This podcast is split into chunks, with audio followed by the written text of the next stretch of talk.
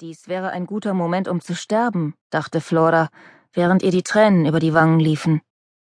Die Zeit stand einen Moment lang still, wie um den Augenblick zu würdigen. Dann zog die Hebamme Concettina mit einem Ruck den blauen Vorhang auf. Das sanfte Rosa der Morgendämmerung drang in den Raum. Flora weinte immer noch. Sie lag in einer warmen, klebrigen Lache. Wahrscheinlich Blut, sie hatte nicht nachgeschaut.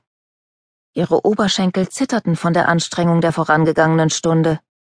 Es war vorbei. Ab und an fuhr noch ein Echo des Schmerzes durch sie hindurch und sammelte sich krampfend in ihrem Unterleib. Sie sah, wie die Wände immer heller wurden und die Farben mit dem Tageslicht zurückkehrten. Sie hatte diese Zeit am frühen Morgen schon immer geliebt. Aus dem Radio von Signora Mantelli war Klaviermusik zu hören. Die dunklen Töne drangen aus dem Erdgeschoss durch das offene Fenster und verklangen allmählich im langsamen Rhythmus des Stücks. Die Tränen liefen weiter an Floras Schläfen entlang hinunter in ihr verschwitztes dunkles Haar. Wenn man so glücklich ist, muss Sterben ganz leicht sein, ging ihr durch den Kopf. Ah, das Bett, das gute Bett, die guten Matratzen, murrte die Hebamme und strich sich die wenigen grauen Haare auf dem Kopf glatt. Warum hast du mich nicht früher gerufen? Da wäre noch Zeit gewesen, dich auf den Tisch in der Küche zu packen. Doch Flora nahm nur die Nachbarinnen Pia und Ada wahr, die sich mit leisen Schritten um sie herum bewegten.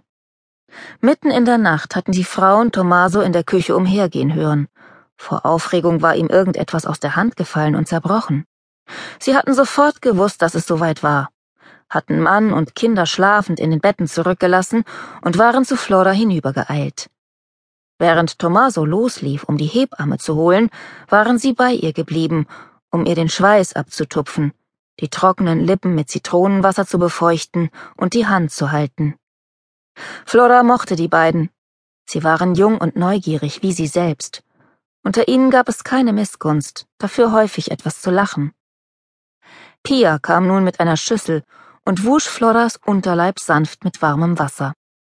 Ada breitete ein Tuch unter ihr aus und wechselte das Laken so geschickt, dass Flora kaum ihren Körper anheben musste. Flora lächelte. An diesen Augenblick, in dem ihr Sohn mit einem letzten warmen Schwall aus ihr herausgeglitten war, würde sie sich bis an ihr Lebensende erinnern. Sie hatte es nicht nur überlebt, sie hatte es auch noch besonders gut und richtig zu Ende gebracht. Die Tränen liefen immer noch, doch Flora schämte sich nicht mehr für den salzigen Strom, der von einem Schluchzen, das beinahe nach Lachen klang, begleitet wurde. Concettina tätschelte Floras Schulter. Sie hatte schon viele Frauen weinen sehen, die gerade geboren hatten. Es ist das Glück, das ihr aus den Augen strömt, sagte sie zu den Frauen, während sie die Plazenta vor das Fenster hielt, um zufrieden festzustellen, dass nicht das winzigste Stück in Floras Bauch zurückgeblieben war. Was hast du gesagt? Wo ist ihre Mutter? raunte sie Ada zu. Und was ist mit der Schwiegermutter? Die sind doch immer die Ersten, die sich Wochen vorher einquartieren. Soviel ich weiß, sind beide noch in Mistretta, wahrscheinlich sehnsüchtig wartend, mit gepackten Koffern, tuschelte Ada zurück. Flora hat ihnen nicht den richtigen Termin verraten wollen, hat um einen Monat getrickst. Aber was für ein Drama ist denn da passiert? Die Hebamme schüttelte den Kopf.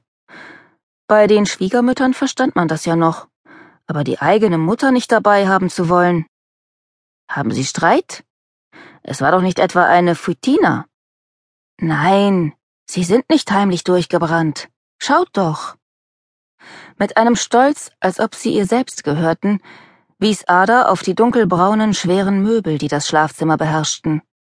Eine wuchtige Kommode, ein metallenes Kopfteil am Bett, ein Schrank, der die ganze Wand einnahm und das wenige Licht schluckte. Sie ist die einzige Tochter, Sie hätte sich doch um ihre Aussteuer gebracht. Nein, nein, sie hat bekommen, was sie wollte. Die Hochzeit, die Möbel, den Mann. Ada seufzte, wie immer, wenn sie an ihren Nachbarn Tommaso Messina dachte. Diese Augen.